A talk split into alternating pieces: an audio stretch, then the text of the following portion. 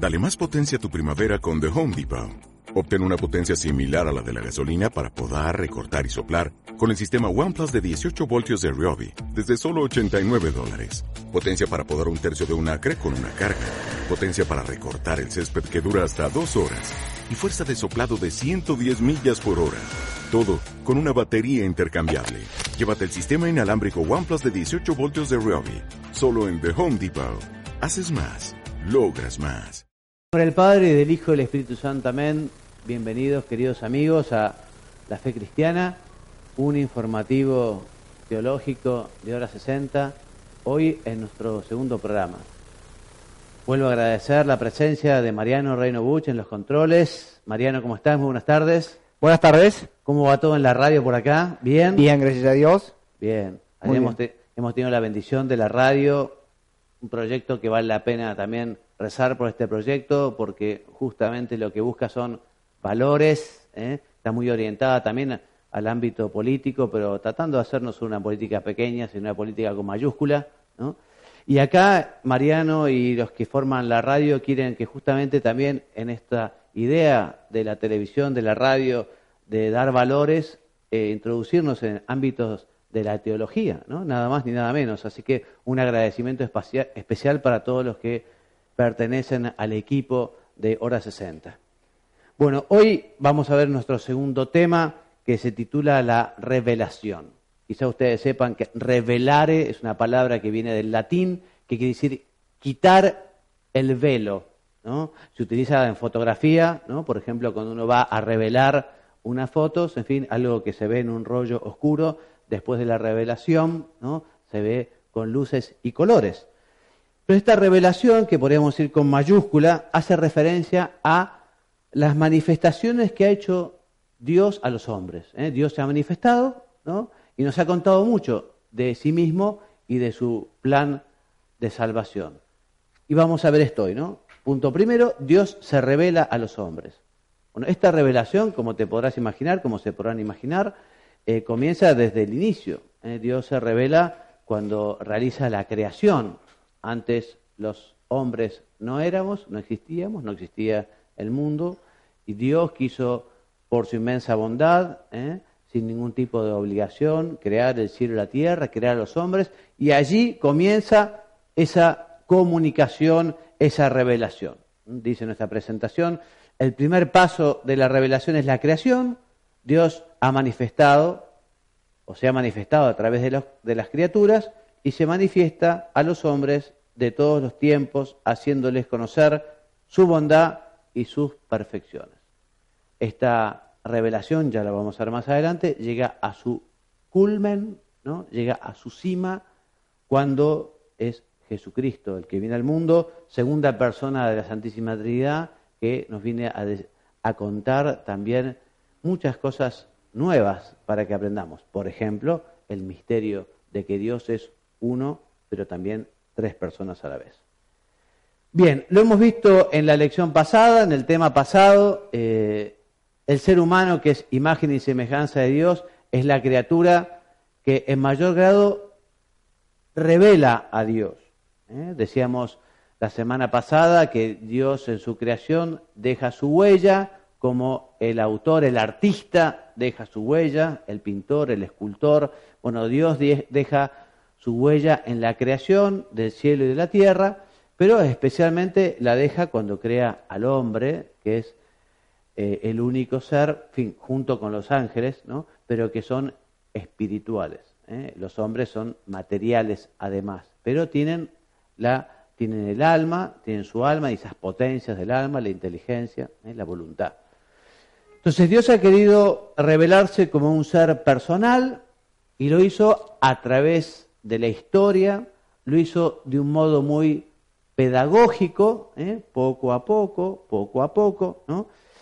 Y comenzó con un pueblo que quiso crear, que quiso educar, que quiso que fuera su pueblo, tú serás mi pueblo, yo seré tu pueblo. A ver, vamos a ver si mi alumno está atento. ¿Y usted, Mariano, sabe cómo se llamaba ese pueblo que Dios quiso crear, que Dios quiso educar, ese pueblo, el pueblo elegido? ¿Cuál es el pueblo elegido? Israel. El pueblo de Israel. Ese pueblo elegido de Israel es el que justamente Dios, ¿no? ¿Eh? Con Abraham, en primer lugar, le da una tierra nueva, un pueblo nuevo. Bueno, y se fue revelando a ese pueblo poco a poco para prepararlo también para que llegara el Mesías, el Emanuel, el esperado, el deseado. ¿Quién es Mariano, el Emanuel, el deseado, el esperado? Jesús. tengo un alumno aquí de primera categoría. ¿eh? Efectivamente, el Señor Jesús es aquel que prometió ya Dios Padre a Adán y Eva. Cuando fueron expulsados del paraíso, ya les prometió un Salvador. Bueno, entonces Dios se rebeló y cumplió su plan de salvación mediante la misión de Jesucristo y también del Espíritu Santo. Me gustó esto de preguntarte, Mariano. El Espíritu Santo es qué persona de la Santísima Trinidad? Padre, Hijo la tercera. La tercera persona de la Santísima Trinidad que vendrá después del Hijo. El Hijo eh, dice, es necesario que yo me vaya, el Verbo, Jesucristo, para enviarles al Espíritu Santo, ¿no? que llegará en Pentecostés. Jesucristo entonces reveló este misterio, te decía, de su vida trinitaria porque hasta Jesucristo, en fin, había en el Antiguo Testamento una cierta noción en la Sagrada Escritura, pero Dios nos había revelado claramente que era uno, pero era tres a la vez. Bueno, ¿cuál es el contenido de la revelación? Bueno, la revelación tiene, por un lado, verdades naturales. Verdades naturales son aquellas que se pueden conocer con la propia inteligencia, con la propia razón. Por ejemplo, Dios nos revela los mandamientos, los diez mandamientos. Pero el hombre, con su inteligencia, ¿eh? sobre todo algunos, bueno, pueden llegar a la conclusión claramente que está mal robar, que está mal mentir, que está mal matar, que está mal sacarle la mujer al prójimo. Pero además de verdades naturales, también Dios ha revelado verdades sobrenaturales. O sea, verdades que uno, aunque se esforzara o esforzase, jamás podría llegar con su inteligencia a conocer. Por ejemplo, este misterio. Por eso son misterios. Misterios va más allá de nuestra inteligencia, nos supera, no nos da el disco rígido, ¿eh? no nos da la inteligencia. Por ejemplo, la unidad y la Trinidad de Dios, por ejemplo, el milagro de Jesús en la Eucaristía, eh, la virginidad de la Santísima Virgen en su concepción, en fin, son muchos, muchas verdades que nosotros las creemos. ¿Por qué las creemos? Y porque Dios la ha revelado. Y como Dios no puede engañarse ni puede engañarnos, por eso yo me adhiero eso es el acto de fe. La fe es creer en la revelación, en lo que Dios nos dijo. Y nos dijo cosas que podemos entender y cosas que no podemos entender. ¿eh? ¿Cuál es el núcleo sustancial de la revelación de Dios? Bueno, Él mismo. Él mismo, lo que nos cuenta de Él mismo, lo que lo cuenta de su plan de salvación, esa invitación que Dios hace para que nosotros también seamos parte, ¿eh? parte de esta vida con mayúscula, ¿eh? que es la vida intratrinitaria, la vida sobrenatural. Bueno, entonces esta revelación divina se realiza de dos maneras, con palabras y obras. ¿eh? Dios se revela con palabras, ¿no? Y también con obras, obras. Eh, Mariano, la semana pasada me preguntabas si los milagros eran otra manera de demostrar la existencia de Dios. decíamos que sí. Pero también los milagros son una manera de mostrar que el que revela es Dios. El que revela es Dios. Porque no cualquiera hace milagros. Entonces Jesucristo, cuando vino a la tierra, realiza esos milagros para justamente mostrar, demostrar que Él era Dios y lo que Él decía es la revelación. ¿eh? Es lo que Dios quiere saber. Bien, entonces esta revelación también se comprende y se transmite como verdad y como vida. O sea, no solo es teoría, vamos a decir, sino que es vida. El que conoce el Evangelio tiene que vivir el Evangelio. Además de los signos, Dios concede su gracia. No te voy a preguntar, Mariano, qué es la gracia, porque es una pregunta no es tan fácil, ¿no? Pero la gracia es una participación en la vida divina. Vos decime si la explicación se entiende. Es como la gracia nos ayuda a ser más parecidos a Dios, más semejantes a Dios. Es como si Dios nos hiciera una transfusión de divinidad, nos transforma la gracia, nos perfecciona, nos hace más santos. ¿Se entiende? Sí. Bien, y esto es un don, un don, el don de la gracia. ¿Qué es lo más sagrado que uno puede eh, conseguir la gracia de Dios. ¿Dónde conseguimos la gracia de Dios? En los sacramentos, por ejemplo. Los sacramentos nos dan la gracia, ¿no? especialmente la Eucaristía, que recibimos al mismo autor de la gracia, a Cristo mismo. Entonces, decíamos, la revelación se realiza con palabras y obras, se comprende y se transmite como verdad y como vida. Dios, para vivir esa revelación, para cumplir ese plan de salvación, para ser fieles a lo que Él nos revela, nos concede la gracia. Hace 15 días cuando me confesé, el confesor me dijo, Juan María, pedile a Dios la gracia. Pedile a Dios la gracia. O sea que además de uno poner buena voluntad, además de luchar, justamente como uno es débil, bueno, necesita la gracia, la gracia, que es un regalo. Y hay que pedirla, ¿no? Para muchas cosas. Por ejemplo, para aceptar la revelación. Bueno, y las revelaciones privadas, vos de esto, Mariano, ¿escuchaste alguna vez que es una revelación privada? La primera vez en mi vida. Bueno, Jesús, Dios se reveló a veces a personas en concreto. A Saman, por ejemplo, Santa Margarita de Alacoc, una francesa, le manifestó eh, lo que es toda la devoción al Sagrado Corazón. ¿no? Los pastorcitos de Fátima, si te suena, ¿no? la Virgen también que se revela. Bueno, estas revelaciones ¿eh? no transmiten ningún contenido nuevo, porque ya la revelación con mayúscula de Dios llegó a su culmen y terminó. Lo que sí, estas revelaciones privadas lo que hacen es recordar y explicar y exhortar sobre cómo vivir la revelación de Dios. Bueno, Mariano, te voy a hacer una pregunta difícil. A ver. Si yo te preguntara, decime, ¿y dónde está la palabra de Dios, la voluntad de Dios? Dios se manifestó, está bien, Dios se reveló, pero ¿dónde está? ¿Cuál es el depósito de la revelación? Las escrituras, si me Las sagradas escrituras. Las sagradas escrituras y también la tradición. Allí está el depósito de la revelación. ¿eh? Decíamos que Dios se fue revelando a su pueblo, ¿no? Y este pueblo de Israel, bajo inspiración y mandato de Dios, ha puesto por escrito la revelación, ¿no? Eso es lo que es todo el Antiguo Testamento, todo el Antiguo Testamento.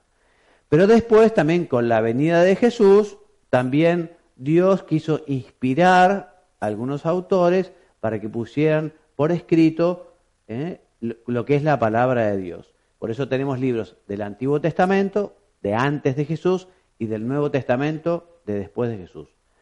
¿Cuándo se concretó la lista o canon de los libros sagrados? Eso seguro que no lo sabes, te lo cuento. En el Concilio de Trento, en el concilio de Trento, este concilio, que fue un concilio maravilloso, dijo, bueno, los libros sagrados, los libros revelados, la palabra de Dios son tun, tun, tun, tun, tun, y sacó toda la lista. ¿no? Eso es un dogma de fe. ¿Qué te gusta más, el Antiguo o el Nuevo Testamento?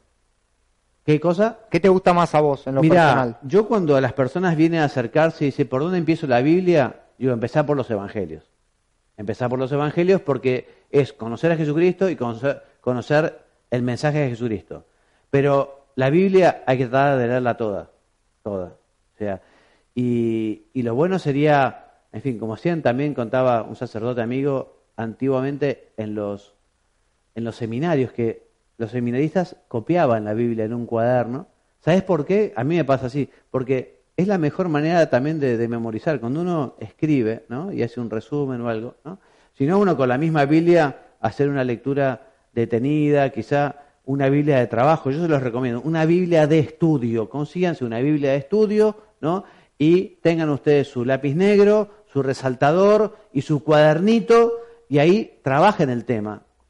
Una buena Biblia con buenos comentarios, y cuando surjan dudas, pregunten, pregunten a un cura, en fin, o busquen en internet, pero, en fin, es importante, ¿no? Quizá pueda ser un propósito para usted, amigo televidente, para usted, Mariano Reino Buch, eh, decir, bueno, me voy a alargar a leer la Biblia entera.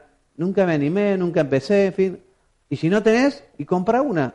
No, no es tan difícil. Mercado Libre en la Argentina, en fin, se puede comprar en cuotas. Si a alguno no le alcanza la plata, me escribe, yo se la envío a la Biblia o a la plata, ¿no?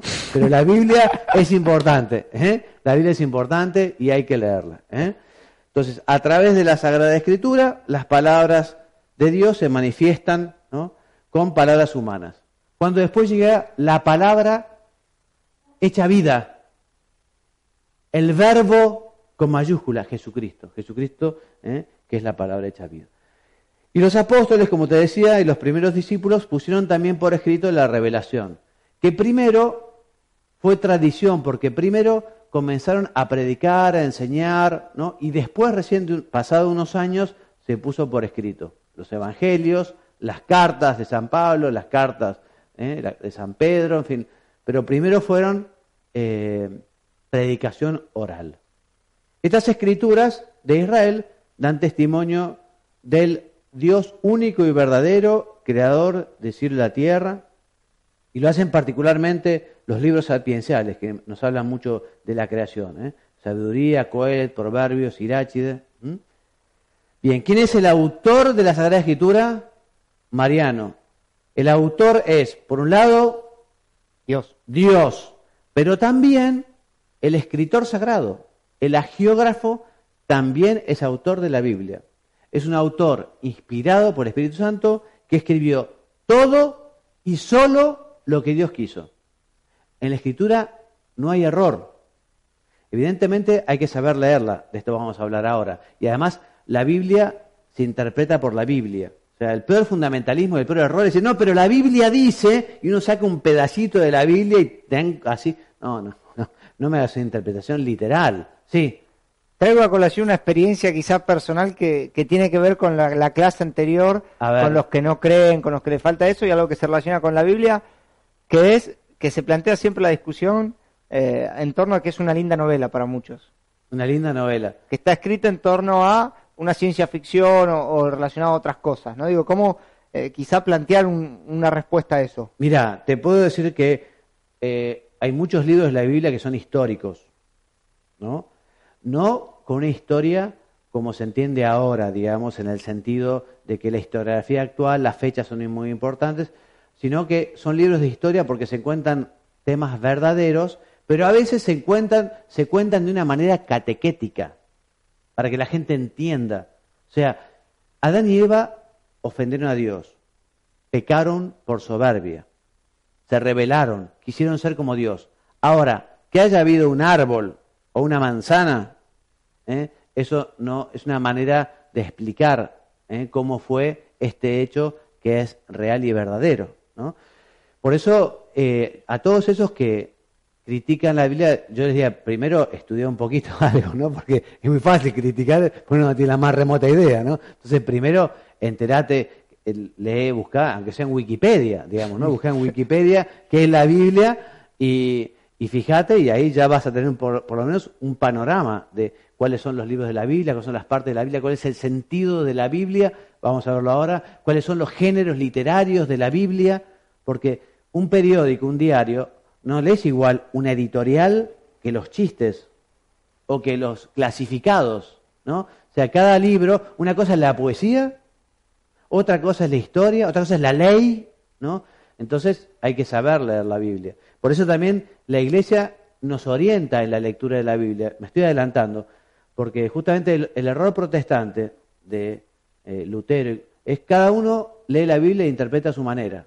Entonces los católicos dicen, no, no, nosotros leemos la Biblia como la iglesia nos enseña, porque la iglesia recibió de Jesucristo el mandato de enseñar y ser maestra.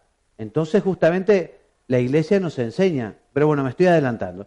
Por ahora vamos a seguir adelante y a decir que los autores, el agiógrafo es un autor inspirado, que usaron su propio lenguaje, sus propias facultades, pero están inspirados por el Espíritu Santo. También decimos que el Concilio Vaticano II, en su documento Dei Verbum, que la Dei Verbum es la que habla sobre todo de la Biblia, dice que los libros de la Escritura enseñan firmemente, con fidelidad y sin error, la verdad que Dios quiso consignar en las Sagradas Escrituras. ¿Eh? Por eso también es bueno acercarse con piedad a la Biblia, diciéndole al Espíritu Santo que también nos hable y nos muestre y nos diga, ¿no? San Agustín, por ejemplo, decía que cuando uno va a misa y va a escuchar las lecturas, que piense que son cartas que Dios le escribe a uno. Mariano, ¿cuándo fue la última carta que vos recibiste del correo argentino? Quizá no recibiste nunca ninguna carta. Como carta ninguno, paquete sí. paquete sí, ¿no? Bueno, antes, los viejos, ¿eh? recibíamos una carta. Y recibir una carta, nombre de uno, con el remitente, una cosa extraordinaria, ¿no? Uno le daba muchísima importancia a una carta, ¿no? Entonces, así decía San Agustín que teníamos que tratar de leer la Escritura y decir, bueno, ¿qué me está diciendo Dios a mí y ahora con la Sagrada Escritura?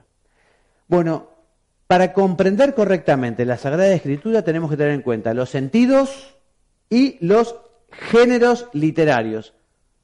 Mariano, léeme cuáles son los sentidos de la Escritura. Literal y espiritual. Perfecto. Entonces, literal, entender algo literal es tal como está allí escrito, ¿no? Espiritual, en cambio, ¿no? Eh, puede ser alegórico, o sea, con un sentido simbólico, o con un sentido místico, anagógico, o un sentido moral, ¿no? que me dice que esto está bien o esto está mal. Entonces hay que ver en qué sentido. Como cuando una persona, pero vos, ¿en qué sentido me lo estás diciendo? ¿En qué sentido? O sea, ¿me estás hablando con ironía o me estás hablando directamente al punto? O sea, los sentidos de la escritura. Y también los géneros literarios, ¿no? Porque una cosa es un libro histórico, otra cosa es un libro eh, como el de la sabiduría, que es poético, una cosa es un documento legal, ¿no? O sea que a cada libro hay que leerlo según su género. Bien, les decía, la Sagrada Escritura debe ser leída en la iglesia, en la iglesia, o sea, a la luz de su tradición viva y de la analogía de la fe. O sea, ¿qué es eh, la tradición? Ya vamos a verlo, porque la revelación, digamos, se encuentra tanto en la Sagrada Escritura como en la tradición. La tradición son las enseñanzas que nos han llegado, que nos vienen llegando desde los apóstoles hasta nuestros días, y nosotros justamente leemos la Sagrada Escritura en la iglesia, en la iglesia, y a la luz de su tradición. Y a la luz de la analogía de la fe, ¿qué es una analogía? Una analogía es cuando es en parte igual y en parte distinto, algo análogo, que es lo distinto a lo que sea eh, contradictorio, ¿no? Entonces, cuando uno no entiende algo, puede resolverlo por analogía. Es algo que también en el derecho se utiliza mucho, ¿no? Entonces, la Biblia se explica por la Biblia, ¿no? O sea que tenemos que es una unidad, es el gran libro, es como un, un único libro que tiene muchas partes. La Biblia debe ser leída y comprendida en el mismo espíritu que está escrita. Por eso les decía que una interpretación literal muchas veces no corresponde y basado sobre la autoridad del Espíritu que asiste al ministerio docente de la Iglesia, el magisterio formula su interpretación auténtica. Entonces repetimos, la Iglesia recibe de Jesucristo el mandato de enseñar. La Iglesia es docente, la Iglesia es pedagoga, la Iglesia cumple su función de magisterio. Entonces, en su función de magisterio nos explica la Biblia, de las partes oscuras de la Biblia nos las explica la Iglesia. Y nosotros por eso aceptamos, creemos y vivimos y entendemos la Biblia según estas enseñanzas. Bueno, seguimos adelante. Gracias a esta asistencia divina, la Iglesia reconoció qué libros contiene la revelación y formuló el canon, la lista, ¿no? en el concilio de Trento. Vuelvo a repetir esta misma idea que dije antes, que la recta interpretación de la Biblia debe evitar el error fundamentalista, ¿no? que no se separa del sentido literal, cuando a veces corresponde justamente otro género, ¿no? y sería lícito hacerlo. También debe evitarse el error de considerar las narraciones bíblicas como forma puramente mitológicas, ¿no? Bueno, ¿no? esto es un cuento chino, un cuento de hadas, esto es no, no, no. Esto habrá que ver en su género, pero en la Biblia se dicen verdades. Bueno, la revelación como historia de salvación culminada en Cristo. Entonces dijimos, revelar es, la revelación es la manifestación que Dios ha hecho de sí mismo, ¿no? Dijimos que comenzó haciéndolo en un, lo comenzó en la creación, ¿no? Cuando creó a Adán y Eva, pero después especialmente cuando hizo un pueblo, su pueblo. Después eh, Dios quiso un nuevo pueblo, que es la iglesia, con Jesucristo. Bien. Y esta revelación se ha manifestado a modo de alianza. Alianza. Tú serás mi pueblo, yo seré tu Dios. Y dio así origen a una historia de la salvación, que vamos a recorrer así rapidísimamente. Dios se, manifestó a nuestros primeros padres desde el principio, después de la, de la caída de Adán y Eva, los alentó a la esperanza de la salvación con la promesa de la redención.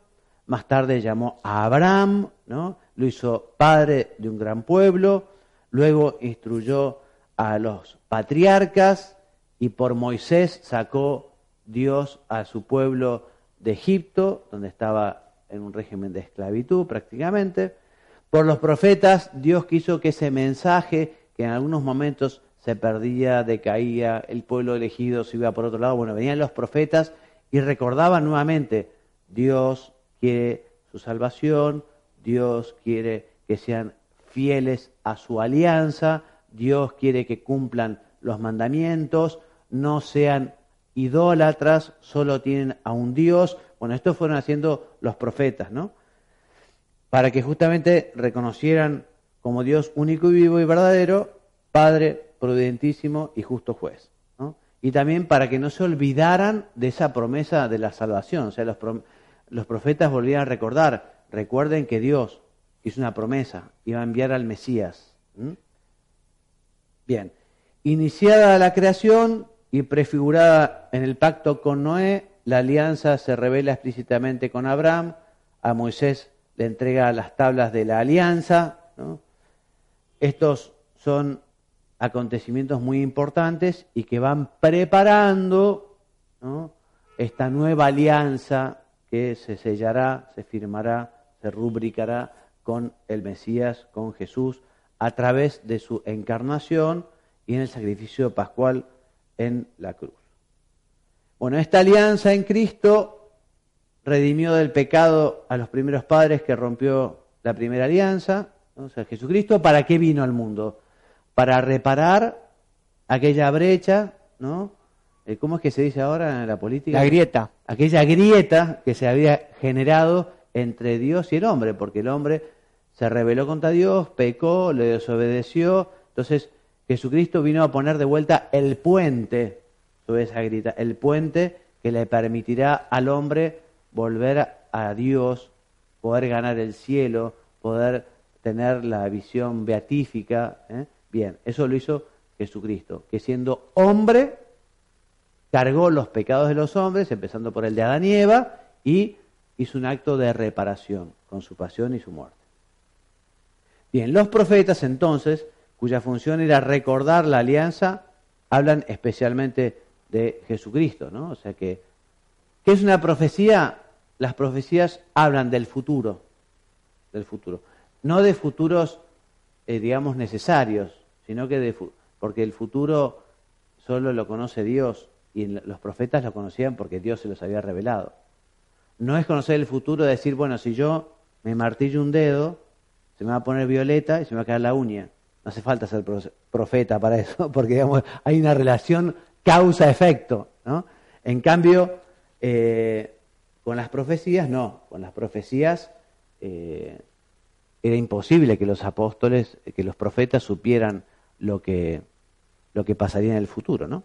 Bien. Entonces Jesucristo es mediador, es la plenitud de la revelación, el culmen de la revelación, es el revelador y a su vez es el contenido de la revelación. Mariano, leme eh, de la carta a los Hebreos el capítulo primero, versículo 1 y 2. Dios que había ya hablado en los tiempos antiguos muchas veces y de diversos modos a nuestros padres por medio de los profetas, últimamente en nuestros días nos ha hablado por medio de su Hijo, que ha sido constituido heredero de todas las cosas y por medio del cual ha sido hecho también el mundo. O sea que efectivamente Dios que habló por los profetas, en un determinado momento de la historia quiso hablar directamente a través de su Hijo del enviado. ¿Eh? Dios, ¿eh? en su verbo, lo ha dicho todo y de un modo concluyente. En este sentido, ¿qué dice el Catecismo de la Iglesia Católica, el número 65 y siguiente? Que no hay que esperar ya ninguna revelación pública antes de la gloriosa manifestación de, nuestro Señor Jesucristo. Saben ustedes, y si no se los cuento, que Jesucristo va a volver. Que Jesucristo ascendió a los cielos, pero volverá al fin del mundo a juzgar a vivos y muertos, va a haber un juicio final. Yo muchas veces digo, y la gente se espanta un poco, ¿no? Pero yo digo que a mí me encantaría estar presente en la venida de Jesucristo, ¿no? Eh, con el fin del mundo. Me encantaría, mucho mejor que morirse como un burgués en la cama, así, eh, ver que llega Jesucristo, en fin. Pero bueno, no sabemos cuándo será el fin del mundo, en algún momento llegará, claramente, pero cuando venga Jesucristo con toda su gloria, su segunda venida, va a juzgar a vivos y muertos, ¿no? Y ya no habrá más tierra, va a haber una tierra nueva, un cielo nuevo. Esta plenitud de la revelación se manifiesta en el misterio pascual de Jesucristo, en su pasión, muerte y resurrección. ¿Y la fe qué es? La fe es la respuesta a esta revelación. La fe es decir, creo en lo que Dios me ha dicho, en lo que Dios me ha enseñado, en lo que Dios me ha mostrado. Esa es la fe que, como decíamos el programa pasado, es un don de Dios que hay que pedir y que efectivamente Dios da cuando uno la pide. Bueno, vamos a hablar ahora un poquito de la transmisión de la revelación, la transmisión. Entonces, ya decíamos que la revelación está contenida en la Sagrada Escritura y en la tradición. ¿eh? Tanto Sagrada Escritura como tradición constituyen un único depósito. Son interdependientes, o sea que la tradición transmite e interpreta las escrituras y ésta verifica y convalida cuánto se vive en la tradición. La tradición está fundada sobre la predicación apostólica y lo que hace es testimoniar y transmitir todo lo que la escritura ha recogido a través del texto.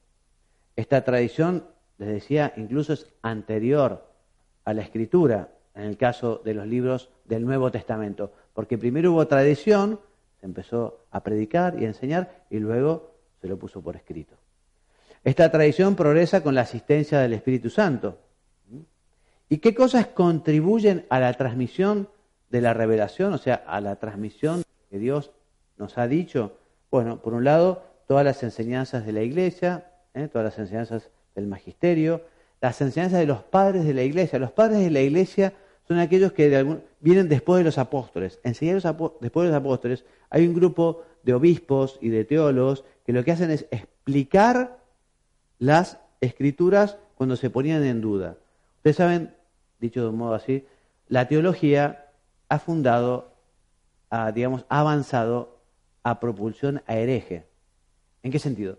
Cuando viene una persona y decía algo que no era mm, lo que Dios había revelado, no era lo que estaba en la escritura, entonces, si era algo superior, más importante, lo que el obispo podía responder, se reunían en concilio los obispos, ¿no? Así empezaron los concilios, y estudiaban el tema, profundizaban. Decían, esto que dice fulano de tal no tiene nada que ver con el mensaje de Jesucristo, sea anatema anatema sit, ¿no? Y se decía que, bueno, entonces eh, los padres de la iglesia justamente fueron los primeros que empezaron también a responder unas cuantas herejías trinitarias, cristológicas, mariológicas, en fin, y a decir cuál era la auténtica verdad.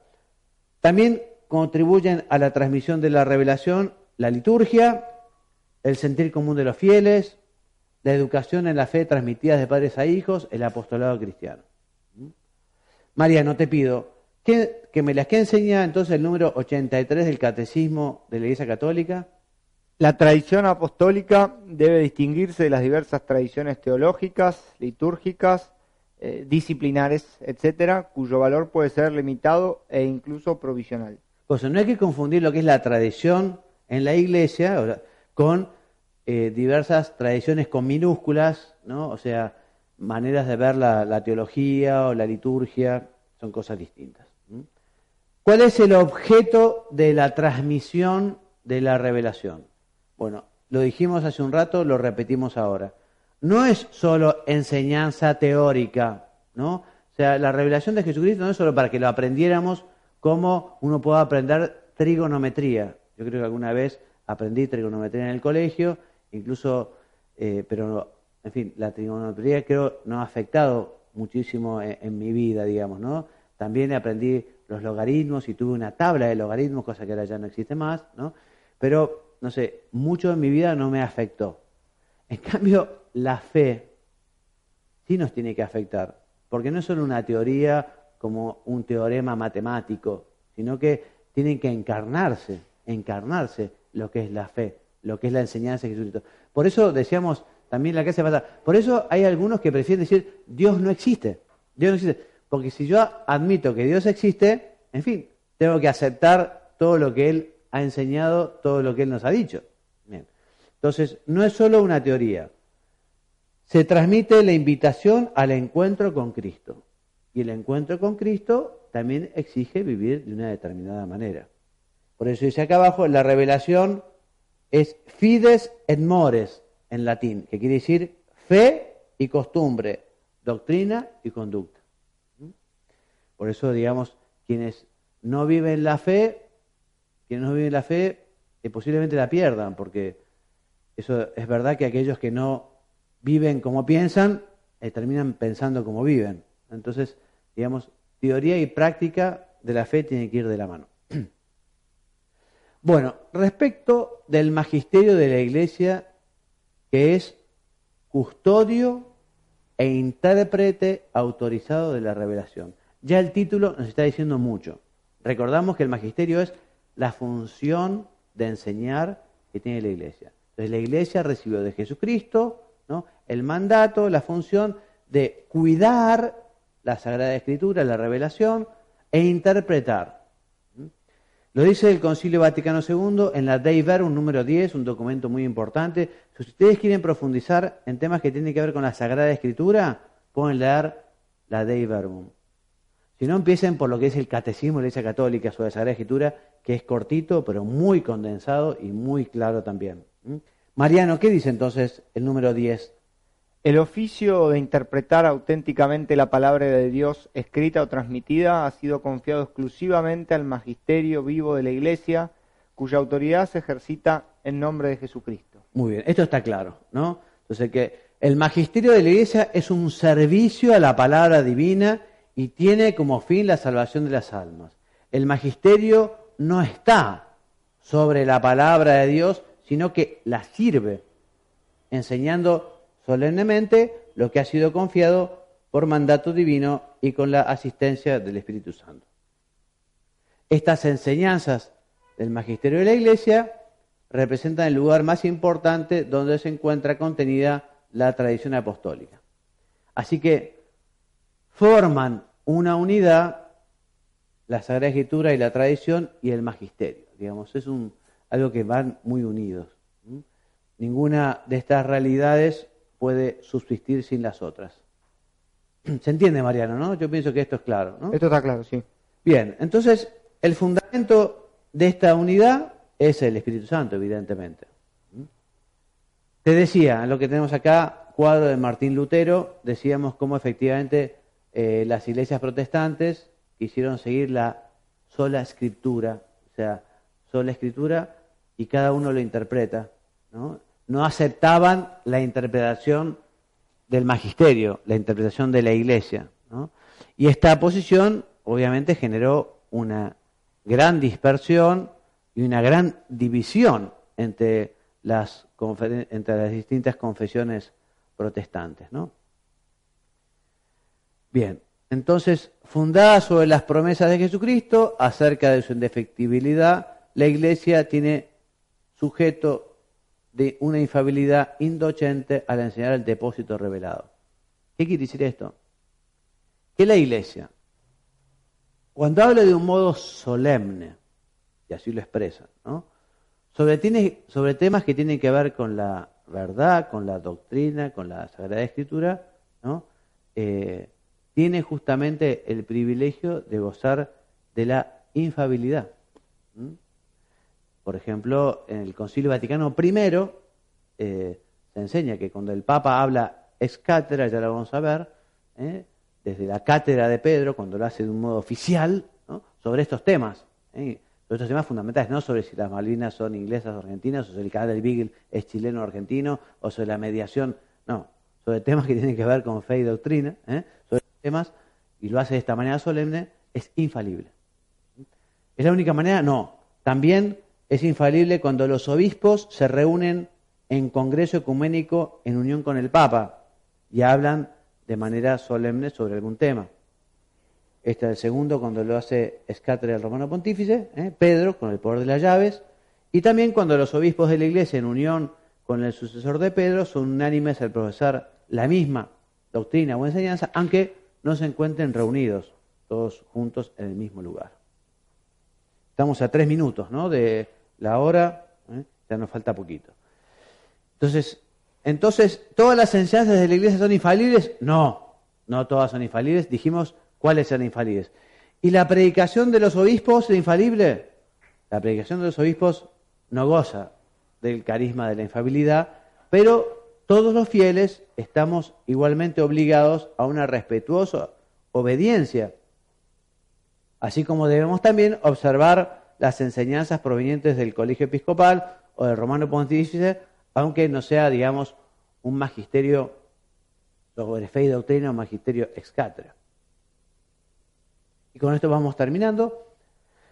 Respecto de la inmutabilidad del depósito de la revelación. Hemos dicho, la revelación finalizó con la muerte del último apóstol. El culmen de la revelación fue Jesucristo. Las revelaciones particulares que vinieron después no agregan nada nuevo, lo explican. Pero eso no quita que uno pueda entenderla mejor. Por ejemplo, uno tiene un brillante maravilloso, según cómo vaya rotando el brillante, descubrirá nuevos brillos. Entonces, la verdad de Jesucristo ya está. Ahora, podemos comprenderle y profundizar en su eh, entendimiento. Y justamente es lo que busca también la teología, poder explicar con mayor claridad y profundizar lo que ya está revelado. Por eso repetimos, la enseñanza dogmática de la Iglesia está presente desde los primeros siglos los principales contenidos de la predicación apostólica fueron puestos por escrito, dando origen a las profesiones de fe, que son los credos, ¿no? Creo en Dios Padre Todopoderoso, en fin, que todos los que se bautizaban, eh, todos los que reciben el bautismo, también creían en estas cuestiones. Creo que ya estamos a la hora, ¿no? Cuando el magisterio propone un nuevo dogma no está creando nada nuevo, sino solamente está explicitando, está rubricando ese contenido que ya estaba revelado. Y con esto termino. ¿Y cuáles son los factores de desarrollo del dogma? Son los mismos que hacen progresar la tradición, o sea, la predicación de los obispos, el estudio, la teología, la oración, la meditación, en fin. Hoy hasta aquí llegamos, siendo la hora. La biografía básica de esta lección fue el Catecismo de la Iglesia Católica, número 50 a 133, del Concilio Vaticano II, la Dei Verbum, y de Juan Pablo II, la Fides de Ratio. Hasta aquí llegamos. Muchas gracias por la compañía. Si Dios quiere, la semana que viene, a la misma hora, en hora 60. Me despido enviándoles la bendición. Que Dios los bendiga y los haga muy santos. Amén.